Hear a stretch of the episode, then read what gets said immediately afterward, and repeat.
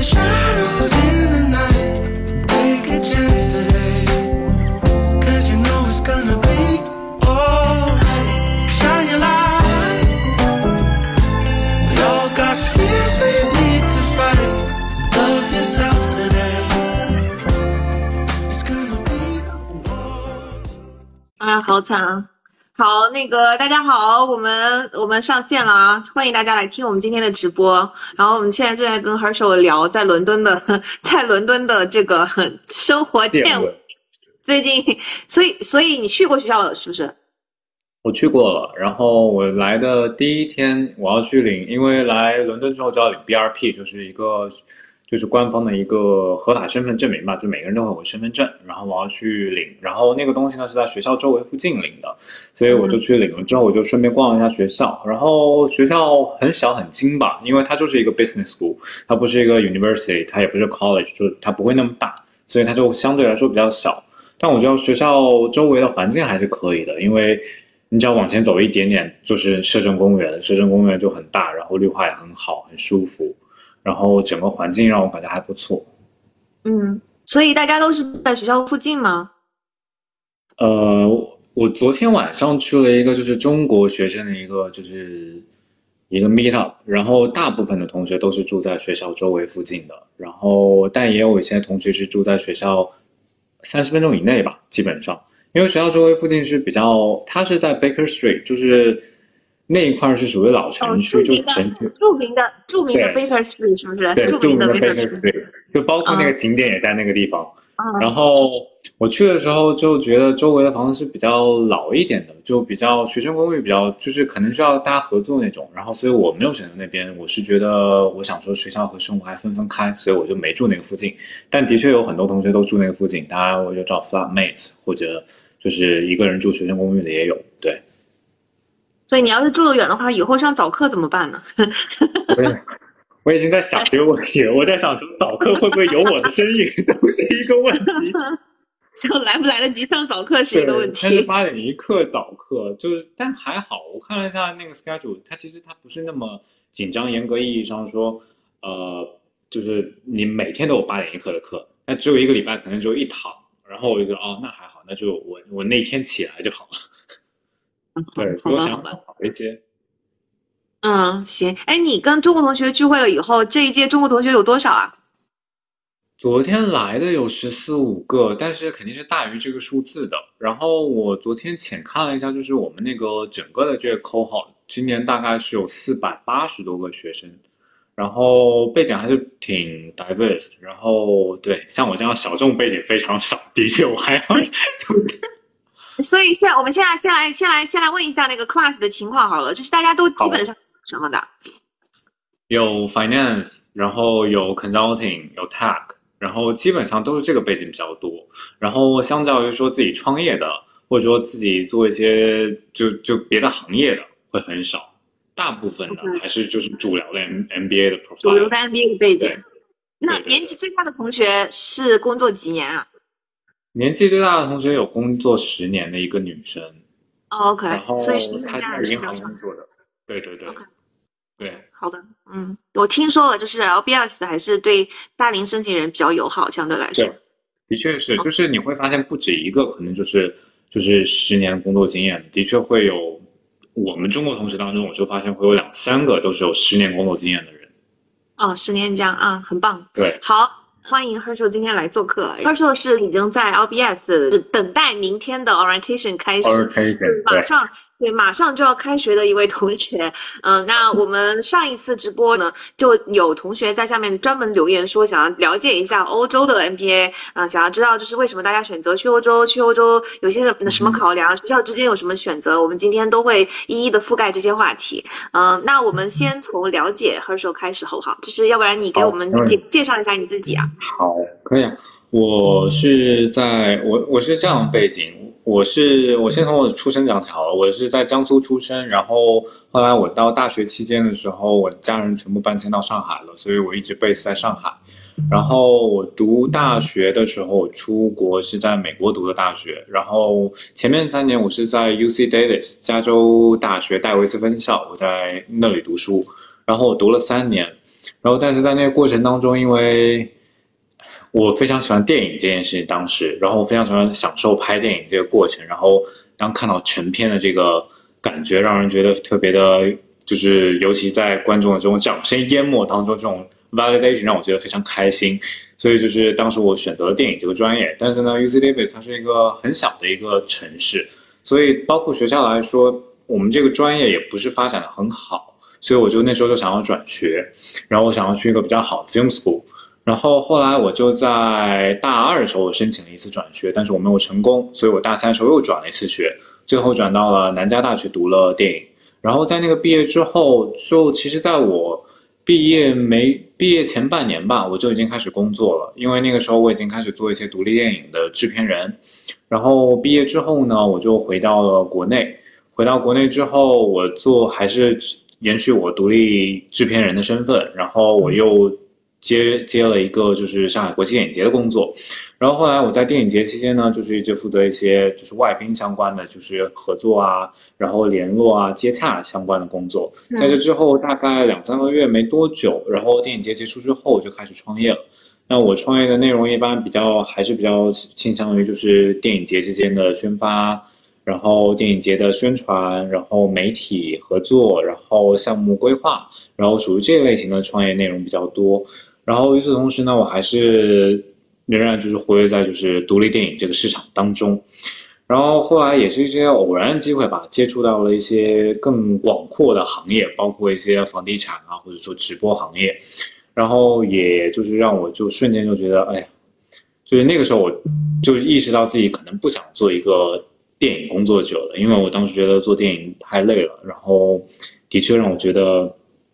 很辛苦，然后让我觉得那个。投资回报比太低了，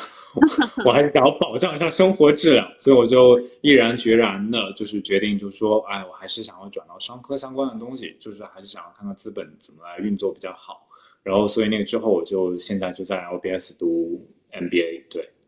OK，所以先跟大家解释一下，就是制片人这个角色，虽然大家听的很少很耳熟，就是经常经常能听到这个角色，但实际上就是很可能不是很多人了真正的了解制片人要做什么。就是制片人其实啥都管，就是所有除了演员不做的、导演不做的，然后其他的事情就是基本上全部都是制片人做的。制片人要从就是起这个项目开始，然后把这个项目给管理起来，推动这个项目前进，解决项目中各方的问题，一直到。最后这个宣发呀、产品上市啊，所有的东西啊，其实制片人都得管，确实是一个非常辛苦的工作。哎，那我很好奇啊，就是你在美国也也也已经开始做独立制片人做项目了，然后你回国以后又是投入了这个也是同样的行业，就是中美两方两边 这个电影业吧、文娱业，它有什么特点？这有什么不同啊？呃，比较大的区别，我觉得是就是规矩这件事情，就是在美国的规矩确立的非常明显。呃，举一个非常简单的例子，我们比方说我们的剧组是十二个小时拍摄期，然后十四个小时 turn down，就是你就是如果你今天工作满十四个小时，你下一次开工一定要在十二个小时之后。那十四个小时之内，十二个小时是就是你工作期间，但另外两个小时我们算是就是你的 commuting time，就是你来回通勤的时间。所以这件事一个非常连连通勤的时间都给你留出来哇！就是包括我们每天就比方说演员或者是一些到岗的时候，我们每个人都要记录一下，就是他到的时间，就是以防万一，就是他他今天到岗的时间和离开的时间他超过这个时间，他是可以跟工会进行发起投诉的，我们是要被处罚的。但是呢，在中国来说呢，相较于这一方面的法律法规可能没有那么明确，就是它比较多的是一个人情社会，就属于哎呀，那加个班吧，就就这一条了，拍掉吧。那那大家就可能就说，那就加个班吧，那就拍掉吧，这一条。那但是在美国，如果你今天就跟别人说说我就是哪怕我就剩下两三分钟，我这条片子我要拍掉就结束了，我就明天不用再来了，那也我也拍不了，因为他只要去工会举报我，我我的确没有办法再做这个工作了，就是要求非常严格。然后，如果从资本角度来讲的话，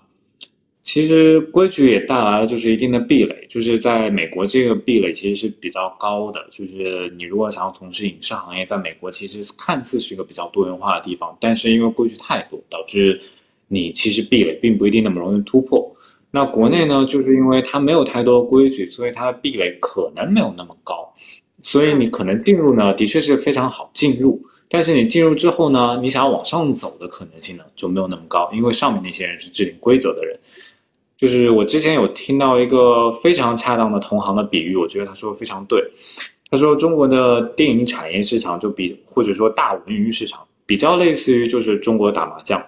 就牌桌上用的多都是那么几个人，就是你的钱到我的口袋里，我的钱就到你的口袋里，这牌桌上的人一般是不太会换的。基本上就是这几个人，而且这个钱资本其实弄过来弄过去，也就是我的钱到你的兜里，你的钱到我的兜里，所以就是并不是一个非常良性的状态吧。就是这两边其实是有个区别和差距在的。对，明白明白。所以你当初毕业的时候，为什么就没有选择在美国多待一阵子，然后就直接回来创业了？我其实当时我在，因为我们学校是一个非常非常 professional 的一个。学校就是他，他的 professional 不是说我我说专业有多强，我我的意思就是它是一个非常职业化的学校，就是它类似于一个，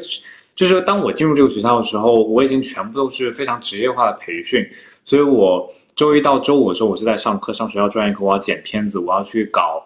周末要拍片的那些 paperwork，要去搞定所有的时所所有演员的 schedule，然后排档，然后这样是周末拍摄，然后周一到周五又要去剪辑，所以就事情很多。然后在那个时候，我就非常的就是感觉到，就是自己是那个美国那个电影工业圈当中的一个螺丝钉。然后就感觉到，在这个过程当中工作的时候，我就觉得哦，其实挺累的。然后加上你会觉得自己可做的事情其实也不多，尤其作为亚洲人来说，在美国的这么一个虽然是说 diverse，但是也没有那么 diverse 文化产业当中，你要想要就是往上走，其实没有那么容易。所以我当时就毅然决然的就想说回国，因为那时候我其实对国内的电影市场我其实是比较感兴趣的，因为。我那时候很喜欢，就是因为我看看片的种类就比较偏偏向于就是亚洲地区的电影，所以我那时候想说回国看看，然后我就立马就回国了。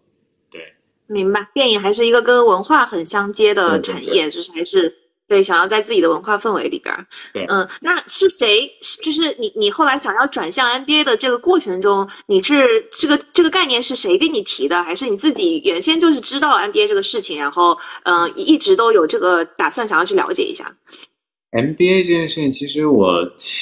我进入国内电影市场之后第三年吧，应该是二零二零年的时候。就在那个时候，因为我我无意当中接触了家里的房地产生意嘛，然后那个时候之后没多久，然后后来就是国内又开始有疫情了，然后就会变得就是有很多的项目都停拍了，然后加上有些不能说的原因，然后很多项目都被卡掉了。那在那个时候，我就觉得。这个行业可能是在往下走的一个趋势，然后也是在那个时候，我觉得我想做更多的不是一个 filmmaker，我不是很想做一个 artist，我可能在那个期间，我更想要做的还是一个就是商业管理，对对，商业管理相关的东西。因为就是也是在那个时候，我非常清楚认知到，就是我觉得电影行业它没有办法供养我的生活，我觉得那个就是它它的门槛太低了，导致就是很多人都进来之后就很散。散了之后，就导致大家的，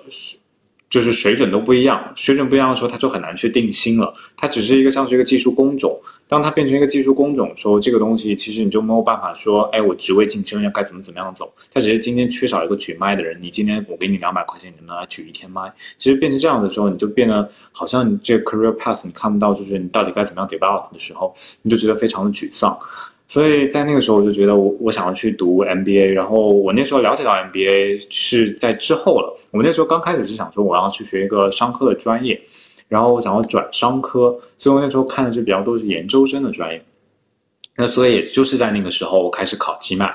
然后但是那一圈那一年我其实申请了很多研究生的 management 相关的专业，然后但是全部都被拒了。我其实我没有，就是当时的时候我其实。不太清楚这件事情为什么会被拒，后来我自己复盘了一下，我大概觉得就其实其实还挺明显，就是我觉得 management 可能比较适合那种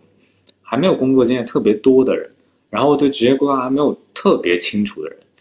比较适合去读 management。然后我属于那种已经工作了一段时间，然后已经大概清楚自己想要干些什么的时候，我再去读 MBA 可能比较合适。然后尤其是那 cohort，你如果跟大家都可能都有工作经验的人在一起交流的时候，可能会感觉很好。然后如果跟可能只有实习经验的朋友们在一起沟通的时候，你的经验和他们沟通可能会有一个代沟，所以我就觉得哦，那我还不如就去读 MBA。然后我真正下定决心要读 MBA 的话，应该是去年吧，去前年前年的暑假，前年暑假的时候，那因为我那时候不是刚刚就是刚就是落败了所有的研究生申请，然后我那时候想啊，要不换个行业找个工算了，然后所以我就问了一个朋友，然后那个朋友妈也认识。然后我就说，我说可不可以，就是哎，你帮我看看，我要不去就肯我我可以跟他讲，我就说肯招挺，我看看要不要去转这个行业。然后后来他他给我推荐了 Melody，然后我们我就和 Melody 聊了段时间。那段时间其实我是在我是在被隔离的期间，就是被抓去说我是密接的时候，我被抓去隔离。然后在那个那个期间，我瞬间就通了。我说我要去申请 MBA，我要去做 MBA，我要去就是我我觉得 MBA 比较适合我，因为其实在此之前，因为尤其是我的背景特殊化的一个原因，其实我在那个之前我是对 MBA 是有一些偏见的，就是我那时候是觉得，因为国内的 MBA 它很。就是很参差不齐，所以会导致我会觉得，呃，MBA 是不是就是一个大家就拓拓拓展人脉，就花了个钱，然后花一段时间进去了这么一个事情。然后是很多朋友跟我讲完之后，就是我才意意识到，就是原来 MBA 是有一些区别的，就是国国内和国外是有一些比较大的区别的。然后后来我才意识到，MBA 可以帮助的事情的确很多，所以在那个时候，来来跟我们说一下你你你打听到的，你那个时候了解到的，就国内跟国外的 MBA，或者说你发现之前没有想到的 MBA 能帮你的，你觉得感兴趣的点是什么？我觉得最重要一点就是我我我说一个这个可能大家会觉得是很傻的一个事情，但是我当时对于我来说，我觉得是个非常重要的事情，就是当时我一直都觉得 MBA 就是一个拓充人脉的关系。就是大家就是混一下，就是这个课也不重要，我可能当时是这么想的。但是到后来，我觉得这件事情是，就是后来颠覆我认知的是，MBA 的最大的三个 function 是让我觉得，哦，MBA 是不一样的，它可以换 location，它可以换 function，也可以换你的 career，就是换 industry。就这对于我来说，当时是对于我来说是认知上的一个大的冲击，就是让我觉得，哦，原来 MBA 做的事情最最具体化的，就是可以落实到就是。就是有一定参数的，就是是这个东西，就让我觉得哦，原来这个是最重要的。然后包括当我知道这件事情之后，我去看那些，我会发现就是好的商学院它有那个 career report，然后我看那些 career report 时候，我就发现那个是一个很实在，你可以抓得到的东西。就是比起就是相对于一些，比方说国内一些商学院来说，那个东西是你抓不到的，那个真的是让你觉得会觉得，哎，你好像就是花了个钱，你好像抓不到什么实际的东西。但是相较于那个 career report 对我来说，那是个实实在在的东西。那哦，那我觉得那我可以有一个 expectation，我可以知道，哎，我可以干嘛？我可以就是有参考，我有一个 benchmark 在那儿。就所以这件事情对我来说，就是是一个认知上的改变，就是让我觉得 L M B 是不一样的。嗯，明白，是的确，就是欧美系的比较成熟的商学院，他们的所有的东西都是比较体系化的，就像你刚才说的中美之间两个就电影行业的区别一样，是一切都非常的成熟。从课程里面可能会学什么，然后嗯，选修课可以怎么修，嗯，包括你你 switch career 的时候应该是往什么方向，嗯，然后这三个就刚才说的 location、function 和 industry 应该怎么 switch，它的 recruiting 有什么资源，校友应该有什么帮助。其实随着大家对于 MBA 的了解，你会发现。就越来越多，它就每一环它其实还是蛮有讲究，就有很多积累吧，应该说，嗯，所以说很很确实是比较清晰，就不是光光去走一个人脉。好，那所以你有了 MBA 这个想法之后，嗯，我们当时看的什么学校呢？就是你大概，因为我们我们现在已经知道了嘛，你你现在是肯定 focus 在欧洲，对吧？所以当时在美国跟欧洲之间你是怎么考虑的？毕竟美国你熟啊。我其实啊。就因为熟不去，断的讲，对，就是我就是因为太熟了，然后我觉得我不是很想去。虽然我我是非常想要转商科，这件事情是非常就是明确的，但是我非常也清楚自己就是就是自己的生活和自己的就是个性是一个比较喜欢艺术化的，就是就是艺术功能比较重的地方，或者人文气息比较重的地方。嗯，那美国因为我长期待在加州，然后去纽约也去过几次，然后当时。我我我其实非常感觉到，就是我觉得加州的文化我不是很喜欢，我觉得它不是一个 city。对于我来说，我觉得 city 对于我来说很重要，就是我我一定要它是个城市。我觉得它它是个城市，对于我来说这件事情就是包容性很够，然后它生活便利。为什么加州不是一个 city 啊？就是要是跟上海比呢？呃，它完全没有可比性对于我来说，因为我会觉得上海太方便了。上海就是属于那种你要干什么都可以，就是但是我在加州就是我是我举个非常简单的例子，就比方说我在上海，我可能今天下雨，我想点个外卖，你怎么样都能点到一家外卖。我如果在洛杉矶，我想要点个外卖，他今天就算不下雨，他要给我一个小时才能送到，因为洛杉矶所有人都要开车，然后你想吃的东西永远是在就是 China 很 Town 远。亚洲菜，然后其实没有很远，其实没有很远，就是你不堵车开起来很快，半个小时，但是它永远都在堵车，然后 你会觉得这个生活也太不便利，因为它打的太散，它不像我们这边每个就比方说上海，我们每个区都非常就是集中，就是在这个区当中，你有吃喝玩乐你都会有，但是在洛杉矶就属于你打的很散，你要去什么你就只能去那个区，你要去什么你就只能去那个区，然后就会变得就是生活很不便利，然后所以我会觉得它不像是一个 city 对于我来说。那后来我还有一个就是我会觉得文化氛围的问题，我觉得美国的移民文化比较重，所以呢，移民文化重的问题就在于它太过于融合了，融合到最后是我会觉得它没有自己的特点。我记得我当时跟我的就是一起拍片那些美国同学们，我就问过他们，我说你们觉得美国文化是一种什么文化？我就我印象非常深，其中有个同学跟我讲，他说 It's a shallow culture，然后 啊，我就我就想说啊，很难不认同啊。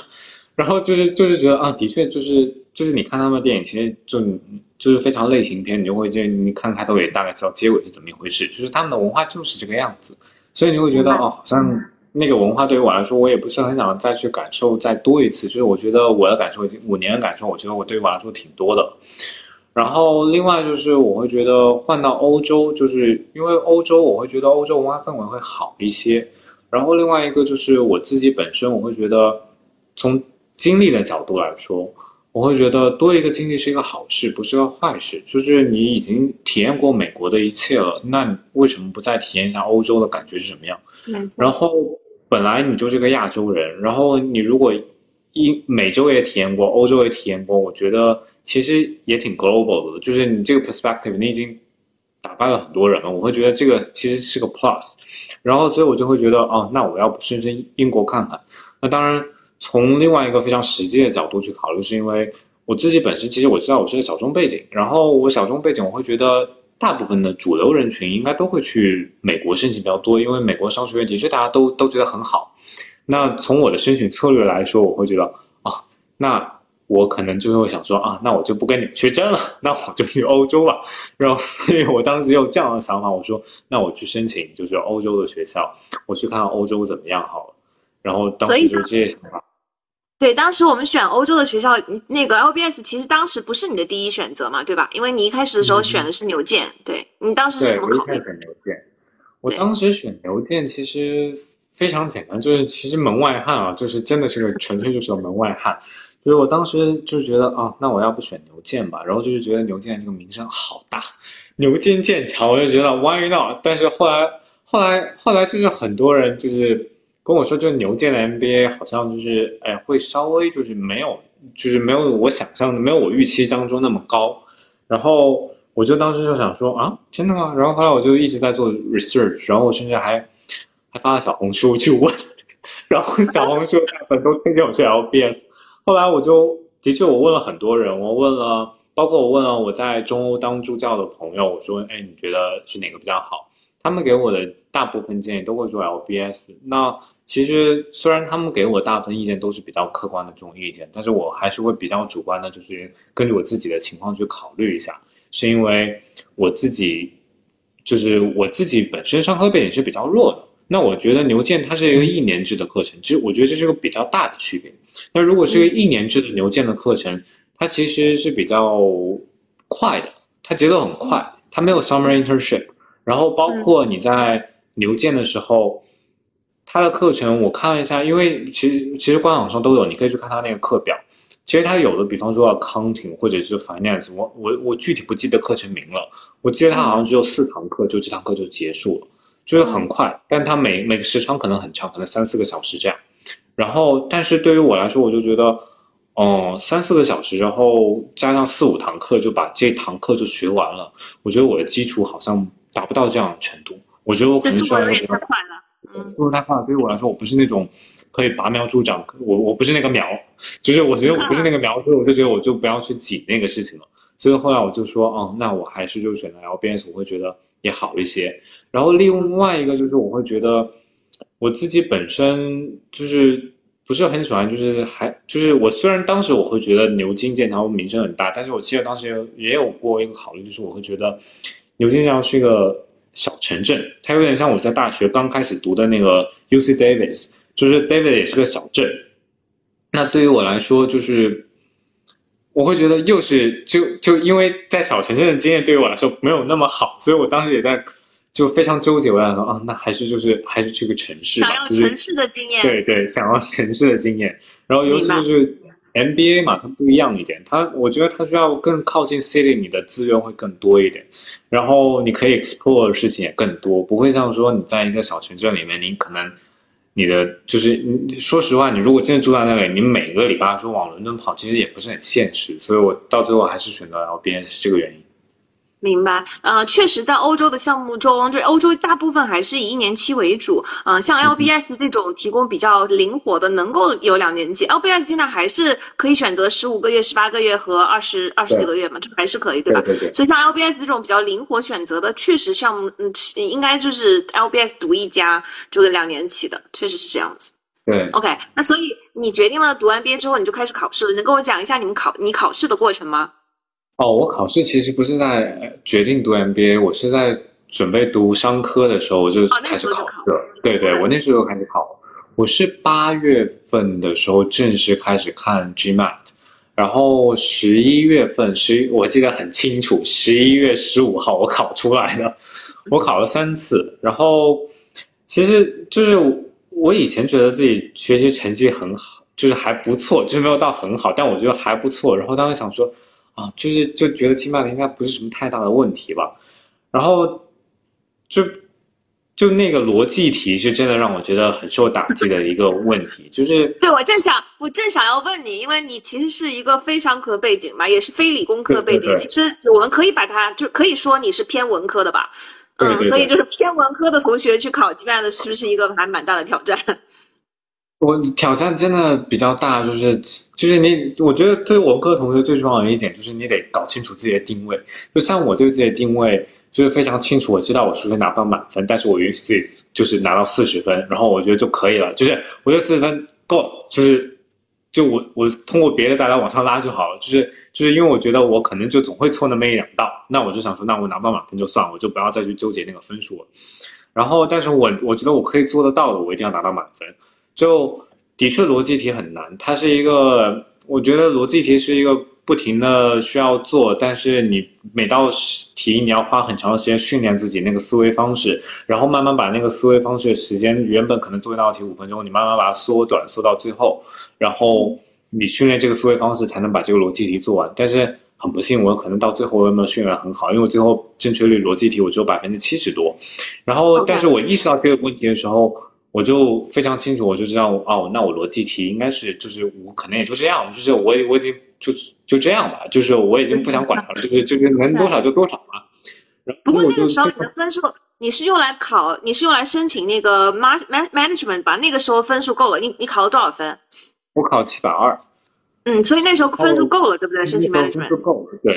然后嗯，但反正我就是我我知道，就是语法和阅读这件事，我觉得我这个这个对于我文科生来说，我觉得是件比较简单的事情，所以我就确保就是这两个部分我不拿分就好了。然后的确就是我到最后考试的时候，我的确就是就是最后一次考试我考出来的时候，的确就是跟我自己预料差不多，就是我数学的确拿了四十分，我没有拿满分。然后我的确逻辑题还是百分之七十多的正确率。嗯，然后但是我语法和阅读就是各就是九十八还是九十九的正确率，就是属于这种，然后就觉得哦那就好，那那我觉得就是所以就是我后来后来我去申请 MBA 的时候，就 Mel 有 push 我说要再去考一次，就是 GMAT，想说考七百五、七百六更保底，但其实我那时候我已经知道我的 limit 在哪了，就是我就就知道这不可能了，就是不要再，考了，就就是对我就我就知道我自己没有没有办法就突破那个极限，就我知道我那个嗯逻辑题上不去，我就就算了。就是我觉得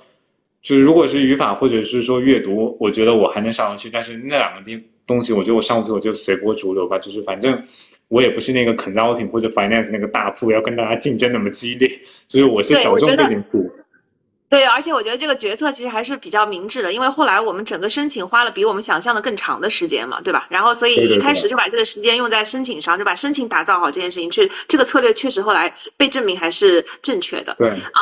那我们现在就是已经考完试，有的就是就之前就已经有分儿了。然后呢，我们已经决定，基本上就重点肯定还是升欧洲的学校啊。当时我们也是有选美国的学校，但是就是也没怎么管他嘛，就随便乱升。重点还是完全是先从欧洲的学校开始，然后所有的准备都是针对欧洲的学校去准备，只是最后把这个材料随便打包再扔了一下美国，对吧？对。然后所以，呃，那我们接下去就开启申请的时候，呃，我们做了什么呀？做申请这件事情，我觉得，啊，我觉得跟妈妈做最比较特别一件事，就是你要先写人生故事，然后你要把自己人生从出生到现在记得的所有事情都写进去。我觉得这个事情是一个非常独特的体验吧。但是我对于我来说是一个非常重要的体验，就是你会有一个 self reflection 的一个过程，然后你会不停在想说，啊，那我过去过去的某件事情或者某几件事情促成了我今天的这样的一个人，或者说促成了。就是更具体的，如果作为申请来说，就是过去的哪些事情促成了我今天做出我要去读 MBA 这个决定，促成了我未来职业发展就是方向上这么一个改变这么一个决定。这件事情对于我来说是一个非常特别体验。然后在写完人生故事过后，我们就要开始打磨 CG，然后这个 CG 就是非常非常需要 tailor，就是一个非常个人向的东西，它不是一个，我觉得很多。的 CG，其实，在做申请的时候，我看到看我自己去 research 很多 CG，但是我看那些 CG 的时候，我觉得非常模板化，就是看完之后觉得哦，他们要 return offer，或者他们要之后要做换一个行业，但是他们没有讲，他们就是他没有通过这个 CG 告诉，就是 admissions who you are，就是 why，就是你为什么要做这个 change，为什么你要这样做？就我觉得这个部分是。大部分我在网上看到模板 CG 的问题，所以在和 Melody 在做的过程当中，我觉得人生故事和在做 CG 这个部分当中，最重要就是你要探究好清楚你自己 Who you are 和你为什么会成为你今天今天的你自己，然后为什么要促成你要去读 MBA，以及你为什么会觉得 MBA 可以帮助到你。我觉得这个过程对我来说是比较重要的一个过程。嗯。之前你写完人生故事之后，有没有什么东西是你觉得写完了之后对自己认知更深了，或者是之前你没有想到这些东西其实是我突出的点？其实我觉得人生故事对于我来说，我觉得最重要就是大学毕业过后的一些经历，就是工作经历。因为，嗯，我我觉得这个可能是因人而异啊，那可能不适用于其他的同学啊。因为我自己的背景比较特殊，然后我做过事情真的很杂。那所以呢，我的事情当每个都写的时候，我自己其实都感觉到有一定的杂乱，就是哎，好像东一榔头西一棒头。因为你其实很多人就就看的时候，可能就都都，包括我个人看的时候也会有这样感觉，就我可能又做过哎公关，又做过宣传，然后又做过独立制片人，又去做过房地产，又去做过直播，就很多乱七八糟东西都写在一起。然后我当时就觉得哦，的确很混乱，就是但是写完之后又会觉得哦，好像又梳理清楚了。就这个东西对于我来说是一个比较重要的事情，就是我觉得梳理清楚自己人生这件事情，并不是每个人都可以做得到的。但是写完人生故事之后，你的确可以梳理清楚你自己的人生，就是你会觉得哦，原来我，就是我觉得还有个非常重要，就是当你梳理清楚的时候，你会有一个自我认证的这么一个过程，你会觉得哦，原来我干过这么多事情，原来我并不是就是哎什么事情都没有干，嗯，因为有就对很多人就是你毕业之后，我会觉得毕业之后就。就很多人会有一种焦虑，就同辈焦虑，会觉得啊，我好像这几年什么都没有干的感觉。然后，但是当当你梳理完清楚的时候，你会觉得啊，好像我并不是什么都没有干，我其实干了蛮多事情。其实还是干了很多事情。对我觉得就是，嗯，以我的经验来说，很多人在做出人生 刚刚踏入社会嘛，因为 MBA 之前的这几年正好是踏入社会之后刚刚工作的几年，然后有很多的选择是下意识靠本能，靠当时就有限的这个信息。来做出的决策，尤其是像你这样的行业，肯定是哪里有机会往哪里走嘛，对吧？它不是就是像你说没有一个特别清晰的这个定向的 clear path 是对对提前规划好的，所以我觉得就是很多人 在当时做出每一个决策，其实都是当下当时觉得已经是自己拿到了最好的机会，也是自己最想干的事情，但就很少有人是真正停下来用很多的时间，然后回顾说，哦，把所有的这些决策全串起来，它其实背后的那个线还是蛮清晰的，并不是说每一次都是非常随机的说，在当下我只有这个机会，所以我就 take 了这个机会，没有那么简单。其实就是呃，人生的路往哪儿走，就是还是背后还是有一股很大的力量，这股很大的力量就是 who you are，就是你这个你是个什么样的人，你天然就会喜欢什么样的事情，你天然下意识的每一次都会做出什么样的选择，就是然后把你带到今天。我觉得这个每次说人生故事的时候，这这条线让它越来越清晰，还是很有趣的过程。对，尤其对 CG 来说帮助很大，就一定要把这条线梳理清楚了。对，我记得我们那时候梳理 CG 的时候，就是这个 CG 部分，我们是有不停的反复嘛，对吧？就是因为我呃，就好几次我们是已经花了很长的时间讨论，然后也也觉得当场讨论的时候是已经讨论的非常清晰了，还不错没有概念。那回去写一阵子，又觉得又不行了。又翻回来，对，对，这样比较对，这多。是这是为什么？就是在你的体验里，如果明明当场已经讨论的很好，出顺了，然后中间写的时候又发现了不顺的地方是啥？那那种一般来说是什么样的那个呢？什么样的感觉？我觉得那个就是，其实你就是你在写的过程当中，当你觉得不顺的时候，就是代表这件事情其实并不是那么可行的。就是你自己心里当中，就是心里心里其实你很清楚，就是这件事情并不可行。就是就是你在写，尤其在写 CG 的时候，我觉得如果你连自己都骗不过去，你就别想骗就是 Admissions 那帮老狐狸，就是就是 人家更不可能被你骗。就是你至少你要自己骗得过去，会让别人觉得哦，那就是可行。如果你自己都没有办法，就是说，哎，那这个事情可能不可行，但你还硬着往下写的时候，其实这件事情就是你那个 C 交上去的时候心里很虚的。你加上去的时候，包括 admission，我觉得他们应该也很聪明，一眼就能看出来这是个假的 CG。嗯，明白。所以我们在写这个 CG 的过程中，包括写其他文书的过程中，其实我们是面临着一个挑战，就是说我们是小众背景的嘛，然后 我们需要把我们自己背景里边的东西挑挑出来，把它写成是呃商学院的招生官能够看懂的那个模式，以及你要感觉到说我去读 MBA，我不是完全一点商业的积累都没有，其实我过去的经历虽然不是商商业的那个行业。但是我有很多 transferable 的东西，对吧？就这个过程能给我们讲讲吗？是怎么个过程？你你尤尤尤其是你现在已经就是走过了整个过程，你回头看你会发现说啊，原来这个事情从商业的角度应该是这么说的。呃，我觉得就是很多东西，就是你都就是大家不用觉得就是每个专业或者说就小，尤其是小众背景的同学，我会觉得你不用觉得自己有多么小众，就是其实大家在任何一家公司，就说白了都是螺丝钉，公司做的工作都是一样的，就是你不用觉得就是好像我一定要就是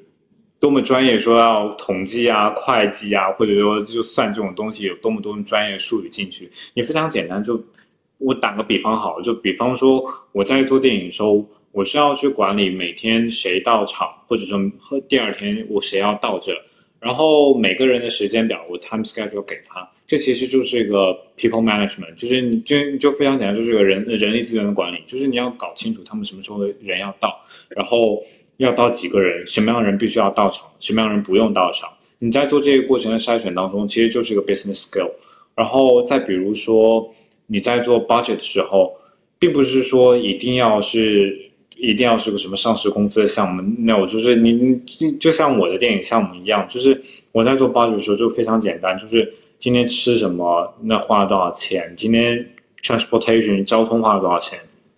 然后人工花了多少钱，然后我最后再加上一个 contingency，就是意外状况发生，我要保留多少钱。其实这个东西可能就是。它只是说，相较于别的可能是金融行业或者说更大的项目、更大体量的项目来说，它相较于来说它相较简单了一些，但并不代表它不是一个 business model，并不代表它并没有商业思维在。所以就是从这些当中，你再去挖掘你你的 business skills，我觉得这是一个非常合理的方式，也是一个非常正常的方式。而且对于我觉得对于招生官来说，他可能也不是很想听那些行业术语，他可能更想。比较想要听到，就是你在这当中做了些什么，你是怎么做的，然后你能够把它量化出来，就是你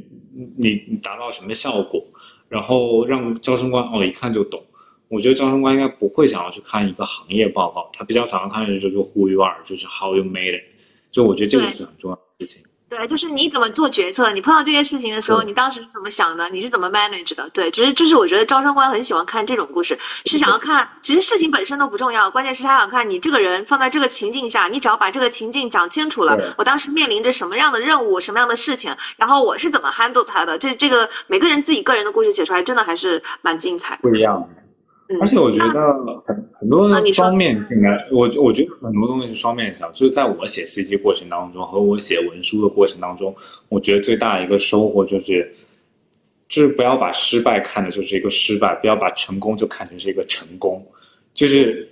成功它一定有失败，失败它一定有成功。当你不写失败的时候，这个就不叫成功；当你只就是当你就是不写成功的时候，它就也不是个失败。就是它一定是有个大起大落的过程，它只有失败到一定程度，才能就是凸显出你力挽狂澜的这个成功。它也只有就是它之前有多么成功，然后忽然坠下来，才能显得你有多么失败。就是因为我觉得商学院特别喜欢问，就是你的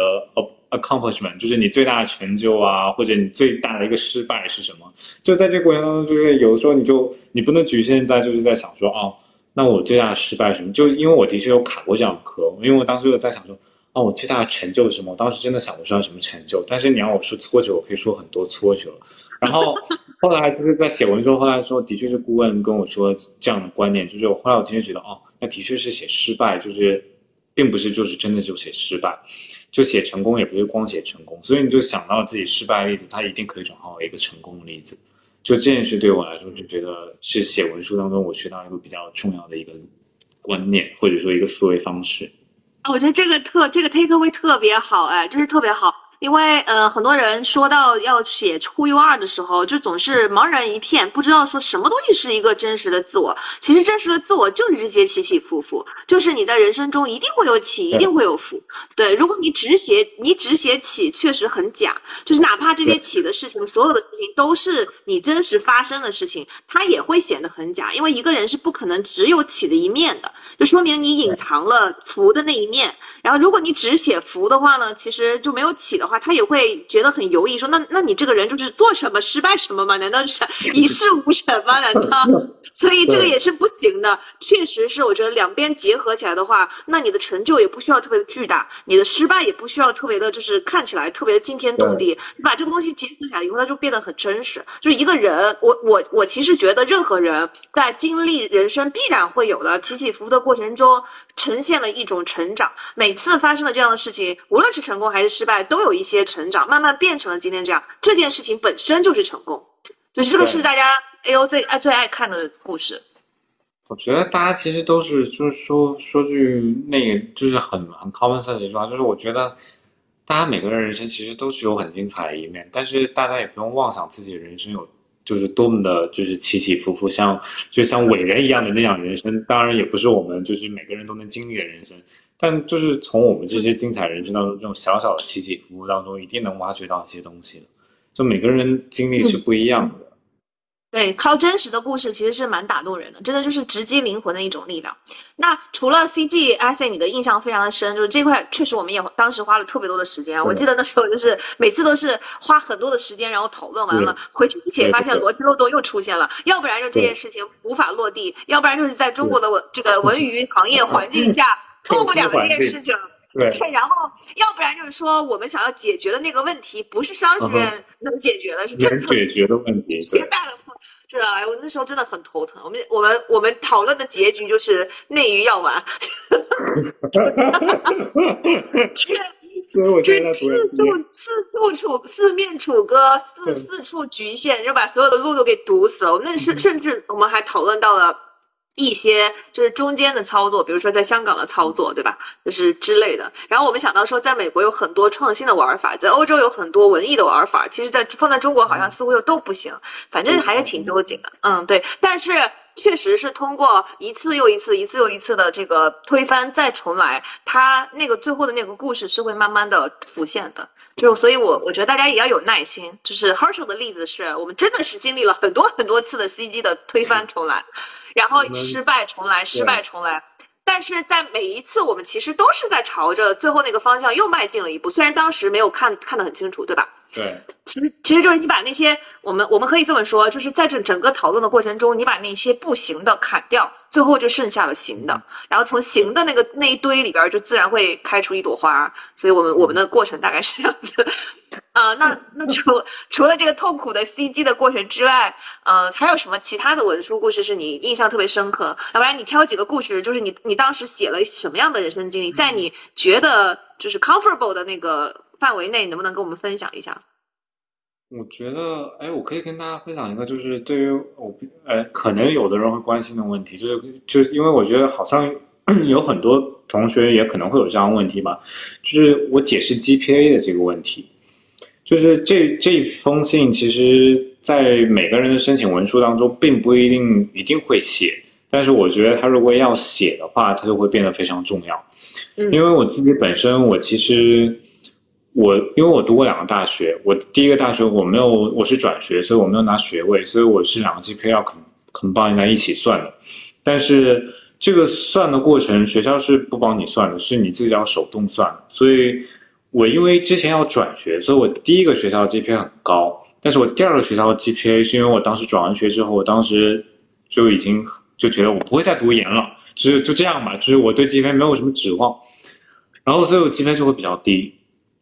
然后两个 GPA 差的很大，两个就就是呃，我不我不介意讲这件事情，就是我其实刚开始的时候，我在第一所学校 UC Davis 的时候，我 GPA 是三点九三，然后很高，然后当时觉得啊，就是为了转学，就是所以 GPA 就没敢拉，然后等到第二所到南加大的时候，我就开始拉的很低，就只有三点一九这样，然后。然后这两个其实 combine 在一起的时候也不是很好，就可能刚好到学校就是那个 minimum 那个 GPA 那那个那个分数那儿，然后你就需要就是需要去解释，就是为什么就是这个 GPA 分数比较低。因为我觉得如果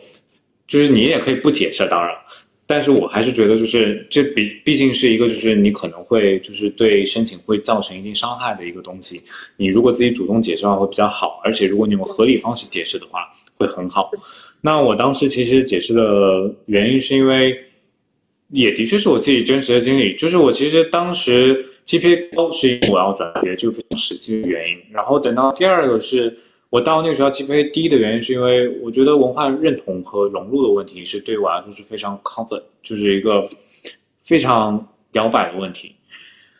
我分享的故事是我记得我当时在大学时候拍了一部片子，然后讲的是亚洲文化，讲的是一个。其实是一个佛学的文化，就是讲的是轮回这个过程，轮回的这个故事，然后非常亚洲的题材。然后，但是对于老外们来说，其实我觉得非常，就是非常让我觉得不舒服吧，就是会让我觉得非常焦虑。就是在每个人看完剧本的时候，我们其他同学可能讲出些白人或者好莱坞故事的时候，大家都会在读完剧本之后，就是立马举手就发言，就是说啊，你这个。怎么怎么样，或者哎，我觉得这样好，或者我觉得那样好，就会给很多的 feedback 和修改意见。但当我这个剧本大家读完之后，是没有人举手，不懂，是看不懂，就是是一片死寂，就是就真的是一片死寂。然后到最后，因因为我们我们这节课其实是非常小班的课，就只有二十个人的课，二十个人，但是是有五个老师在的。有有剪辑导演、导演和摄呃摄像，然后声音制片老师都在，但是问题是这二十五个人没有一个人给我反馈，直到最后制片老师说的是就是 Well any feedbacks，然后这个时候才有一个人说啊我觉得很好，但他也说不出具体的东西，就是他其实可能也就是缓解一下场合的这种感觉。然后所以说当时让我觉得非常就是没有文化认同这件事情，因为我我的确还是很喜欢东方文化的，所以就在那个时候我就觉得嗯不对，然后而且我其实讲的就是我这故事线很简单，就是一个是一个小男孩偶然发现自己前身这么一个故事，就是其实听起来是一个非常东方的故事，但我用西方的这种就是一句话概括这 story，概括完之后，对于外国人来说，他是说，他说你这是一个 thriller，他说你这是个恐怖悬疑片，你就要用按照这样恐怖悬疑的方式去拍。可是我这样拍完之后，大家也没有什么样的反馈，然后你就觉得，哦，我已经用了你们西方的方式去做事情，但是我还是没有得到我的文化认同，所以这件事情对我来说当时比较受打击。然后受完打击之后，我就觉得，嗯，不行，就是当时就在我课业上就非常明显反馈，就我已经开始就是非常佛了，就是，哦，我想要作业交到你们要该给什么分给什么分，所以导致我第二学校 GPA 比较低。那所以就是我就解释这件事情，当然在在在解释完这个 GPA 事情之后，我觉得这个时候就是写作的重要性就在这，就是你不能让学校就是光觉得，哎，你是一个就是哎。到那个情况之下，你受到文化是学校可能可以理解，就是因为你没有身份认同，你没有文化认同，所以你的 GPA 低了。但学校也会有 question mark，就是那你到我们学校来会不会也这样？所以就是你后面还是会加一句，你还是会说，就是我当时的原因是因为我是一个文化的一个专业，它一定是非常非常需要一些文化认同的东西。然后我现在转到商科是因为商科的专业它没有需要那么强的人文文化在内。除非是特别具体的项目，你可能需要这样的专业知识吧。但是在 co 号当中，你们需要是不同的贡献自己的经历。那我需要把我这段经历告诉大家，就是，哎，我们可以怎么样做，可以帮助不同的身份认同。就是你一定要有这个 take away，就是你要讲清楚，你不能就是光跟学校讲说，啊，那我我就是没有身份认同，所以我 GPA 低。你不能说那么理直气壮，你还是得让学校知道，就是。嗯，你虽然那时候没有身份认同，但你现在变成了更好的自己啊！你可以为学校做什么贡献？对对。对，其实我觉得就是你你提的这一点非常好啊，就是大家不要害怕把自己的就是过去曾经不觉得自己做的不好的那一面给讲出来，因为它毕竟已经发生在过去了。你把这种东西东西讲出来了之后，只要让学校觉得说这件事情其实给你带来了很大的反思，然后在反思之后你变成了一个更好的自己，嗯，变得更强了。在对这一方面有过这样的反思的人进了学校，必然一定是比没有这样反思的人适应的更快的。嗯，我觉得这这个反而就会变成你的一个优点。嗯，但确实是这一类这一类文书都很难写，因为这一类文书都是我们既不能甩锅，对，就是除了解释 GPA 之外，解释所有的东西，包括写失败的那些文书都一样，就是我既不能甩锅，但也不能把一个失败的故事写成一个成功，包装成一个成功的故事，对，因为人家我觉得一看的话就会觉得你这个人也太自大了，或者说你这个人也太不真诚了，对，反正就很难写。嗯，是这样把握到那个，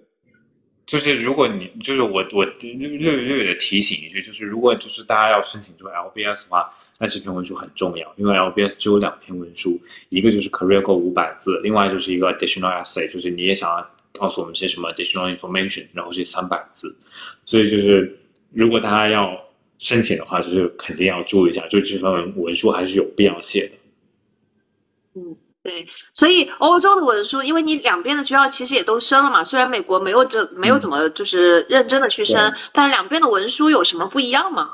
我觉得欧洲的文书属于除了 LBS 以外哦，就牛津剑桥属于比较中规中矩的申请，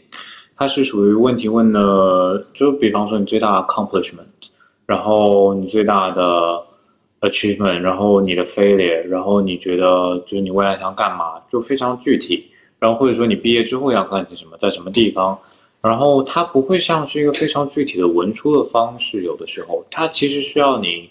进入网申系统之后，然后你会发现它有这么一个问题，然后你要在底下写，然后它可能有个两三百字，它跟官网上是不一样的，就是官网你可能就只能他会跟你说你要写你 career goal，但是你进入网申系统之后，你会发现他给你写的东西其实挺多的。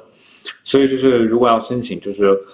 欧洲的就牛津剑桥的话，我觉得大家需要去先去网上去拉一下这个问题清单，它其实挺复杂的。然后我觉得不一样的地方还有一点就是，欧洲的申请它是相较于来说，我觉得机动性没有那么强，它会觉得我会觉得一个是一个非常程序化的一个过程，就是尤其是牛津剑桥吧，牛津剑桥就是你填完这些东西，其实学校已经对你基本上有个大致了解。那接下来就是，如果你要进来，我就直接就是我约一个 appointment，然后我们面试一下就结束了。然后在这个过程当中，你没有任何的 feedback 或者说反应之类的，这个是不会有的。然后，而且面试问题其实也非常的、非常的就是官方的问题吧，就是非常 MBA 的问题，非常 MBA 的典型的问题。但是跟美国不一样的是，在于美国是一个，我觉得美国申请是一个能动性比较大的一个国家吧，就是它的申请是属于。你可以就比方说 NYU，你可以你要 pick six，你可以画画，你可以弄照片，你可以做很多的东西。然后你然后有一瞬间，我觉得它是个 art school，我都忘记它是个 business school。然后 对，然后包括后面的面试，就哪怕你掉了，你可能 waitlist 了，你还可以写信或者怎么怎么样。但是可能在牛津剑桥，可能比较少有这样的东西出现。它比较就是比较有这个就是工业化流程在，那 LBS 是比较对 LBS 是比较不太一样一点吧。LBS 的文书其实要求没有很高，我觉得它没有像牛津剑桥要要求那么细致啊。它只有两篇 essay，然后你写完之后就是上网填网申，然后工作啊、经历啊这些拉一拉，就是写一写。就它可能它可能可能你上传 CV，但是。它上面还会让你再填一下，因为它要填收入啊，这些所有东西全部都要填清楚。然后比较重要就是面试了，就是重要面试当中，其实我觉得 LBS 面试是一个比较非，就是让我觉得是我所有面试当中让我觉得，呃，算是一个非常规或者说比较就就是他会问一些非常非常规的问题，然后他的面试开场方式也是不太一样的。他会先给你 case study，就是他会给你一个问题，他会给你五分钟准备时间。当然，他并不是要考验你 case study 能力有多强，他就是看你有没有商业思维的能力。就是问你一个问题啊，可能说这个公司明年想要干些什么，然后你觉得可行不可行？就是一个非常的，他不给你别的这些公司，比方说财报，或者说是这公司去年的。呃，主要业务是些什么？或者说这公司以前是干嘛的？或者说这公司未来想干什么？或者这公司有没有这样的资源做这个事情？他不给你这些东西，这些东西就是你自己去分析，然后你自己去讲。但是当他不给你这个东西的时候，其实就是你自己会去想这个事情的时候，你跟面试官去说啊，我在想他去年，或者说我在想他现在有没有这个事情，我在想说他。啊，现有资源可不可以做这件事情，或者说他现在 budget 允不允许这件事情？我提供各种各样的假设性之后，其实我觉得他考验是这个能力比较多，他并不是考验你就是这个 case 做有多好，他比较想要的是那个 mindset，我觉得。然后之后他会就是一个非常正常的 MBA 面试，问你的 career goal 啊，问你这些。然后当然就是虽然是校友面试，但是校友的会有你的那个申请 application。然后上面会有 admission 的标注，就是 admission 会在上面划横线，就是就是会在边上写批注，就要问申请这个问题。然后面试完之后，然后就是反正我是知道是就是会有这样，就是你可以看得到，就是上面有上面很多的标注，就是 admission 一定要问这样的问题。然后就是你的面试官要确保这些问题都面问完，然后他会再填 feedback，然后再上传到系统，然后由学校的去做最后的考虑和考量。然后面试的话，呃，就 LBS 是个比较特殊的申请过程，就其他的我觉得牛津剑桥是比较常规的，然后美国那边是比较开放的这种。对，那听起来 LBS 的面试确实是非常详细了，就是他 AO 还会先标注好，说我想要了解这个申请人什么东西，然后请面试官帮我去了解一下，现场了解一下这个人。我靠，那真的是非常非常的详细。所以他他问的那些问题跟你的写的文书故事有关吗？有关，他会问，就是你为什么要做这样的事情？然后你觉得你现在为什么不能做？然后你觉得 MBA 可以帮助到你些什么？就其实都是非常就是文书上的东西，都是非常非常跟你职业相关吧，就是非常直截了当问这些问题。然后也会 question，就是也会就是 question your goal，question your career goal，来，就是非常正常。就是就就我觉得在欧洲这边面试，我觉得可能大家需要注意就是。压力面是一件非常正常的事情，就是对，就是他，我觉得可能因为我在美国待久的原因啊，就是之前我觉得美国人都很 nice，就是美国人哪怕他讨厌你，他也对你很 nice 的感觉，就是他会对你微笑，然后哪怕他最后拒了你，他也会给你微笑，就是刚开始你都会觉得哎人很好，然后但是到英国这边，我当时以为就是哎可能都是一个。一个文化体系之内，所以我会觉得，会不会英国人面试就也是这样的风格？但我发现英国人不是，就是比方说我牛剑桥的面试好了，剑桥面试那个教授和我面试时候，我全程没有看到他笑，就没有笑过。然后就是甚至会问，哎，那你为什么现在不去做？你为什么一定要读 MBA 才去做？然后就会问很多压力型的问题，然后一直 question，然后一直 question，然后一直 question，然后直到到你最后觉得哦，那差不多了，然后时间到他就走了。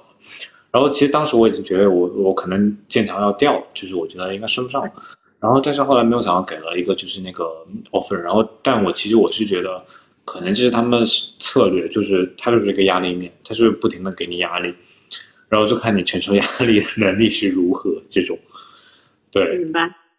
明白，其实所以就是说，从这个面试的过程，我们也可以反推回去，那个前面那个 CG 的部分是多么的重要。除了你要把文书写好之外，其实这整个过程想清楚了之后，面试的时候无论他怎么质疑你，比如说你为什么这么好事儿，你你要是既然想清楚了，你为什么现在不不去做呢？为什么要来读个 MBA 呢？或者说你你现在已经有这样的成就、这样的资源了，对吧？MBA 还能给你带来什么？嗯，等等，我觉得就是这些确实是在我们前面写 CG 的时候就要先想好的，你不能等到面试的时候再想。好，那呃，我们已经讲讲了文书，讲了面试，呃，要要不你给我们讲讲，就是欧洲的对推荐人他的要求是什么？他有多重视推荐信？跟美国差不多吗？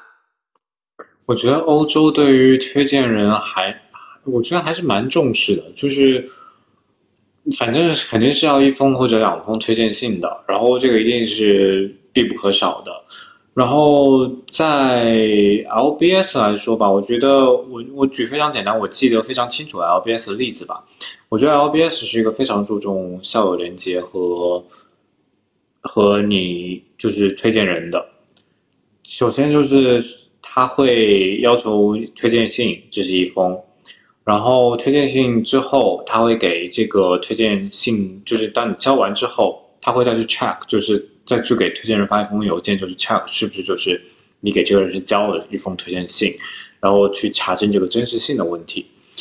所以我觉得 LBS 在这方面是比较严苛的，就是他的确你需要慎选，就是推荐人，就是你一定要确保这个推荐人很了解你。然后另外一个 LBS 也是对这方面就是非常注重校友连接，就是我当时其实 social 就是认识了一个 LBS 的学长。我那天其实非常清楚，是四月五号要出成绩，就出是否就是 offer 还是 decline，就是还是 reject 的时候。当时我搜，就是我认识的那个学长，他跟我说，他说我今天收到学校邮件，他问我说，他说你有没有过来跟我就是这个 network。然后我就愣了一下，我就当时想说，我说那我要给你写一封就是 draft，然后你发给学校邮件嘛，就是。他说不用，他说他说我觉得学校应该就 check 一下是不是你真的有在那问过，然后哇，，LBS 检检查的好细啊。对，然后就觉得啊，我想说查这么细嘛，我想说那是不是就瞎说的那些人就是就 要掉？然后的确就是当当天我有，因为我很晚都没有收到我的决定，就 decision letter，然后直到那天就是学长发完邮件之后，然后的确就是哎 offer 就来了，然后就会觉得哦，那 LBS 查的是很严的。查的是很严，查的真的很严。别的好像没有哎，别的好像都查的比较松一点。就是对这方面，就是大家就是选推荐人，就是一定要慎重，就是他一定要是了解你的人，因为学校真的会做这么一个 check。明白。那整个申请过程中，你现在回头看，你觉得就是顾问在其中发挥了什么样的角色？你有什么难忘的跟顾问互动的经历吗？我觉得跟顾问就是非常就是。我觉得非常需要有这么一个人的存在，尤其在申请过程当中。我其实，在做申请，我我可以举我之前做自己做研究生申请的例子，就是你写完之后，你其实你并不，你反正写完当下你觉得很好，然后你就交掉，但其实没有个第三方的眼睛告诉你，你到底写的好还是不好，说你其实非常困难去决定，就是说，哎，你这个写的好，这个写的不好。但是当有顾问有这么一个第三双眼睛的时候，你就可以非常清楚的知道，就是。哦，原来我这写是不对，然后这样写是有问题的，商学院是不要的。然后包括就觉得我，我觉得对于我来说最大的还有个帮助就是我自己本身是学艺术相关的，那我学艺术的时候，其实我并不是很懂，就是商学院需要的是什么样的东西。那可能我艺术那一套到这儿来说已经拿不准了，那我就需要顾问去告诉我，就说啊，那可能这样会比较好。另外一个就是，我觉得顾问非常能够及时的在过程当中告诉你，就是哎，你写错了，立马给你拽回来，或者说你写对了，他肯定你。我觉得这个是很重要的事情。嗯，但整个过程你觉得，就是如果你再来一遍的话，有什么东西是你想要改的，或者是整个过程下来，在最初你刚刚开始这个过程的那个人跟现在相比，有些什么样？你你本人有些什么样的变化，有些什么样的收获？我觉得。在写文书这件事情，我觉得文书尤尤其是写文书啊，就是写文书这件事，我觉得它是一个，就是是个技能提升。就是在这个之前，我觉得我好像这个技能是比较一般的，但我觉得在写完 MBA 申请之后，我觉得这个技能是有一定提升的。就是你很清楚知道哦，该怎么样写一个东西会让别人要看看得懂，看得就是看得清楚。然后你也知道，呃，举个非常简单的例子吧，就是比方说。在写简历这件事情的时候，或者说在写汇报的这种东西，我会知道，就是你一定要就是有那个，你要写你在什么时候做了什么事情，然后到最后那个成果，你会想要把它 quantify。然后这个事情其实，在我们以前在做电影的时候，除了票房以外，但你你说电影艺术质量的时候，我们没有办法 quantify 这个事情。但是到商学院的时候，它是一个可以 quantify 的事情，而且我觉得。当可以有 quantify 的时候，你就可以就是非常清楚知道你的目标是什么。所以我觉得这个这个 skills 就是是对于我来说是在做申请的时候最后锻炼出来的一个能力吧。然后你也能更清楚，就是有一个，我觉得还有一个对我来说比较帮助的大的事情就是，我之前其实是纯艺的背纯艺术的背景，然后那种商学知识是自己摸爬滚打，就是就是 learning by doing 的这么一个过程。然后后来呢，就是属于就是做完 MBA 申请之后，我觉得我好像有一定商业思维，就是因为我后来服务客户的时候，客户竟然让我做帮他做一个组织架构的优化调整，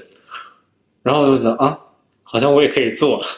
就是你会觉得那个思维方式会变得不一样，就是会会看问题会看得更加全面一点就不会像像之前可能只看一个窄窄的一面，因为你会开始这样想说做一件事情之后你有什么样的 take away，你会想说你有什么样的。你今天的投入是否能够得到明天的回报？然后你今天做这样的企业架构调整，是否就是真的是有利于长期发展？你会想很多，就不会像是之前就是啊，那就先做试试看这种，不会，就是这种软技能提升，我觉得也是一种在 MBA 当中锻炼的能。哇，就我觉得你说的好棒啊！就是确实是有一种 big picture 的提升，然后看问题可以从商业的角度看了。你现在已经非常 ready 做一个 MBA 的学生了。对，那你觉得现在呃回头看，以及你现在已经是一个 LBS 的学生了嘛？呃，你觉得 MBA 喜欢什么样的人？尤其是 LBS 喜欢什么样的人？LBS，我我觉得 MBA 吧，我先说 MBA 好，我觉得 MBA 非常喜欢那些愿意尝试的人。就是我觉得，以及你心里要有一些，就是你的那个目标不一定要非常清楚，但是你得有一个目标，然后你再愿意再到 MBA 当中来尝试。我觉得 MBA 大部分是想要找这样的人，就是其实学校应该很清楚这个 career goal 会变，但是他愿意让你在这里去去做试验，所以他可能需要这样一部分人。那我觉得 LBS 的同学们给我的感觉，其实。大家应该也都是这样一部分人，都是其实比较清楚想要知道自己要干些什么，但是又是一部分非常愿意要去尝试的人。大家都非常想要那个改变，然后但是呢，都需要在这个过程当中再继续历练，这么一波人比较多。嗯，我觉得说这个说的非常好，就它其实看起来是矛盾的，但其实是两者的一个平衡。就是你一方面要对自己的未来很有概念、很有规划，因为否则的话，我就会怀疑你你对自我认知的这个水平，就是你的成熟度、自我认知的水平，以及你拿 MBA 到底要干嘛。如果你这些都没有想好的话，可能学校会对你就就觉得你不 ready。但是另外一方面，他又不希望你就是是一个把计划定下来，然后就再也不打开的人，还是希望就是 MBA 确实非常喜欢。打开的人，喜欢喜欢你来了以后，虽然有计划，但是抱有一个非常开放的心态，然后到学校来探索各种各样的可能性。确实，我觉得你一针见血，非常精准，确实 NBA 确实是确实是这样这样一批人。哎，那嗯，最后我们来问一下，你现在就是跟之前相比，你对未来的打算有变化吗？你将来就是在 NBA 期间以及 NBA 之后，你打你有你有些什么样的打算？有哎，我觉得我现在是一个 NBA 刚开学那种，就是焦虑症那种综合症的那种状态，就是 太多的 information 扔过来了，太多东西扔过来之后，就会导致你就是啊，这个也想衡量一下，那个也想试一下，这个也想 try 一下，就是你你你就是变得很多的。好像就是又好像有很多机会，又好像没有很多机会。就是你会不停的看那些机会之后，再看跟自己的适配程度是否是可以去试的。就比方说，我其实之前 MBA 之后的 post，就是我可能当时就想 post MBA，就可能就去，就可能还是做影，就是 entertainment industry 相关的 finance 相关的工作。但是我会觉得，哎，真的就只有这么一条路吗？然后因为我今天。其实我我前两天吧，前两天跟一个 MBA 的同学在聊天，他是在日本一桥读的书，然后一桥是日本一个挺好的一个商科学校，然后他在日本工作了十年，然后他也他觉得就是觉得亚洲地区可能未来还是会有发展的，然后觉得他是想回日本的，然后想回日本创业，然后我就跟他聊了很多，然后就听得又有点心动，然后想说啊。好像好像也挺好的，然后就在那里瞎想，然后也有的同学就说啊，可能会想去，就是可能想去，就是投行啊之类的，去历练历练。然后我就想说啊，那我可以去吗？然后就是就是你会在听各种各样的声音的时候，你会收集过来过后，你会心里在想一个，就是给自己默默埋下一个种子，就会在想说，哎，我可不可以做这个事情？然后可能需要一个时间，就是就是你在不不停的在 MBA 这过程当中，你不停想，哎，那我到底可以吗？然后你最后再留下一些路再去选吧。嗯，明白。呃，那最后你对呃这个就是后来的申请人还有什么建议吗？我觉得尽早申请，然后不要赶着 deadline。我觉得呃，我我我觉得如果能就是 round one 就 round one 吧，因为我自己是 round two 选手，然后我是我是因为 CG 卡的太晚了，所以我就是不是很。不是没有办法升了 round one，但是如果能赶 run one，大家还赶 run one，就是心里定当一点，因为他会给你更多的时间去思考这件事情。毕竟我其实当时拿到 LBS offer 之后，我已经是四月份的时候，我其实思考时间已经没有那么多了。然后我觉得越早拿到就越早是，就是越早有一个想，就是自己规划的一个时间吧。而且其实如果你在 deadline 的时候再开始赶东西的时候，很容易就是出纰漏，就是尤其就是在做网申的时候，你会觉得啊，怎么还要再多写一篇，然后就会有这样的问题在，所以还是就是 deadline 之前改就比较好，然后就 be true of yourself，就是你自己就是自己是什么样你就写什么样，就不要就是天花乱坠，我觉得那个意义不大，对，对。确实是因为就是我觉得大大部分的同学都是低估了要在这件事情上投入的时间，因为其实功夫都在细的地方，并不是大的地方，大的地方很快就可以给你指出来。但是你怎么把指出来的这个东西落地，是有很多很多细的实践的东西。确实，我觉得这个建议是非常非常重要的。嗯，从我作为顾问的，作为 Hershey 的顾问的角度，呃，我觉得他做的非常好的是整个过程中的心态特别特别稳。就是就是就是，虽然我们没跟他没赶上，我们明明是可以，本来是有有希望能够冲击啊第一轮的，但是确实当时 CG 没有没有没有写出来，然后 CG 却卡了很久，我们推翻了很多版，嗯，很多很多版，然后确实就是挺难的，但是我觉得在整个过程中他的心态特别的稳，然后也一直都没有可能可能真的心里也焦虑吧，但是至少没有表现出来，就心态。心态特别稳，就是觉得说啊好，那就不行嘛，不行我们就只能重新再讨论嘛，对吧？然后一遍不行，我们就来讨论两遍嘛，就这个，对态度特别的特别的对，因为你这样的话，其实我们就能不停的推进嘛。虽然我们不能一步到位，但是你这个心态其实每一次推进的效率还是非常高的。我觉得就是一直到最后，有很多很多的故事，我们一直在推翻，一直在重写，但是。心态确实，他真的保持的非常非常稳。所以这个我就是包括你记得我们后面那个波折吗？就是牛津剑桥那个波折，当时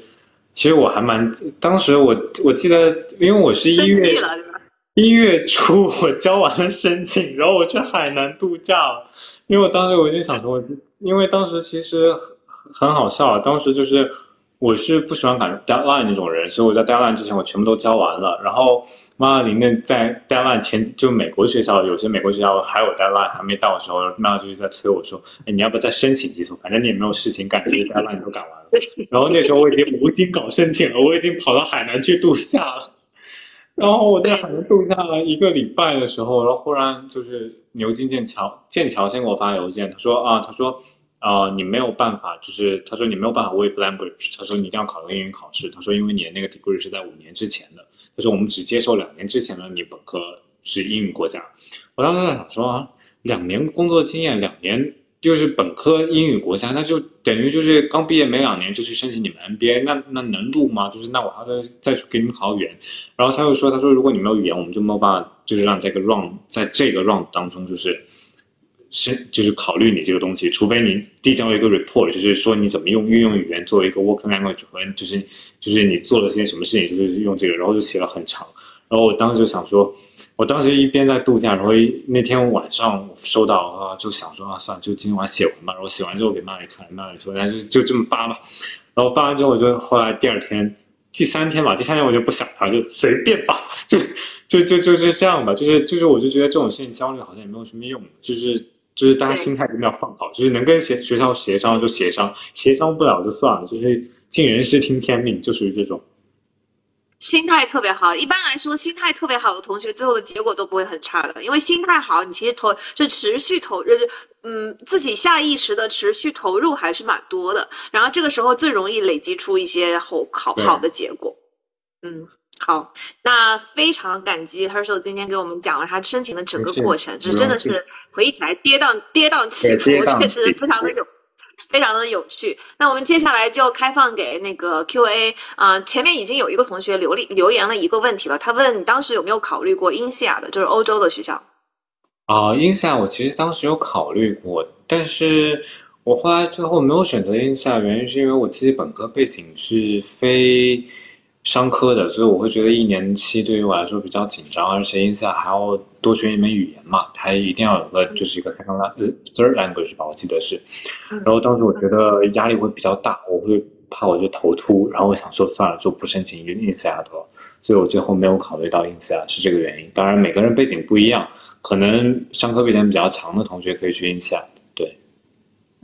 对，我觉得这确实，大家在考虑学校的时候，因为欧洲确实有一年跟两年的区别，也不要忘记考虑这个一年跟两年的区别。就想一想，到底是一年期对你来说更合适，还是两年期对你来说更合适？这也是区别 LBS 和英下的，因为他们都是欧洲的顶尖的学校嘛。区别这两所学校其中有很大的一个区别，确实在这里。嗯，那下一个问题，刚才就是你说我我们中间还有一个小的那个呃波折，所以最后的结果是没有提交语言成绩就拿到了牛剑的 offer，对吧？对，因为是他学校会需要你写一封信，就是你要说你怎么样做英语作为一个 working language。其实这个是一个非常，我觉得它不是一个非常硬杠子的东西去衡量，但是我觉得学校会需要这封信，是因为他需要把它放到系统里，就是告诉其他的人，就是啊，你的确有这个 language proficiency 这么一个能力，但是。包括你在做面试的时候，其实你一直在用英语交流，其实它也是在测试你的英文能力到底如何。那嗯，这个东西，我觉得如果大家今年申请的话，可以先去问一问，就是到底要还是不要。如果要的话，可以去考。但是我的情况是我当时是没有交，然后到最后学校跟我确认，就是说 你到底是就是能不能交一份这个 document 进行一个说明，然后我就交了这份说明书给他，然后大概没多久他就让我面试了。就对我觉得面试肯定也是一个就是这么一个测试的过程吧。牛津和剑桥都会有这样的要求，我觉得可能都需要去看一下。嗯好的，呃，那下一位同学问说，文科生是怎么准备 GMAT 的数学的？文科生的数学就是比较难一点，就是你需要不停的做题，不就是不就是你需要把这个做题的量达到一定的程度，然后不停的反复去做错题，然后不停的看基金，然后我觉得也要走一些捷径，就是你一定要去看那个考前的那个基金，然后如果有重题，要把那些题都要做一遍。我觉得这是最大的保障。就是有的题，如果你真的觉得耗费的时间太久，那你就让它过吧。然后就是我觉得不用把时间花在就是如果你觉得自己真的没有办法就是冲到四十一，那我们就冲四十，就是它也是可以的，就是它也没有，就是我觉得四十和四十一差别其实也没有很大，对于对于外国人来说，当然在中国人铺里的确是有一定差距，但是如果作为文科生，其实你拿四十分分数，我觉得也并不是个差分数，你只要后面的你你说的是你说的是五十分吧？我说啊五十和五十一数学对吧？对，五十和五十一。我已经忘记了到底是四十还是四十一，五十和五十啊，太久之前两两年前考的，两年前了。对对对。然后我就觉得这个东西，反正文科生最重要的还是就是你该不出错就不出错，就是语法和阅读这种分该拿到的就是一定要拿到。就是我觉得文科生做这个事情应该是没有什么问题的。嗯。就你的策略来说，因为我们现在就是刚才我们也讨论了我们 GMAT 的复习嘛。就你的策略来说，呃，数学不要太掉链子，就是肯定不要冲着满分去，但是不要太差。然后呢，逻辑如果实在是短期内冲不了的话，逻辑也可以稍微放一放。然后把文科生最擅长的阅读和语法这两个部分给它保住，嗯，其实我们的结果也是蛮好的，对吧？而且我觉得就是语法和如果你确定好就是你逻辑题就一定会可能会错比较多的时候，你就一定要。把阅读和语法的这么一个时间也要减短，就是别人可能要花可能一分钟要做一道题，你可能要三十秒就要把那道语法题就做出来，就是因为你要留一些时间给逻辑题，然后你要在又短又快的时间当中就保证正确率，我觉得这是文科生要做的事情，就是因为语法它是可以达得到这个状态的，阅读也是可以做得到这个状态的，但逻辑它的确是就是对于我们文科生来说，它需要一些时间。所以你就得自己给自己充足的时间去看那些逻辑题。明白，呃，那我想我我有一个问题，我想问一下，就是欧洲跟美国的就业，你现在有了解吗？就有无论是从就业的机会，就是留留欧留在英国留在伦敦的机会来说，你有没有这方面的了解？我之前有在那个 school 学校的那种 info session，还有跟那些就是那种。就是我们有那种 meeting，就是招生官会跟这些已经录的学生就是有个 meeting，然后就会说这些工作机会来说，主要是欧洲吧。我主要说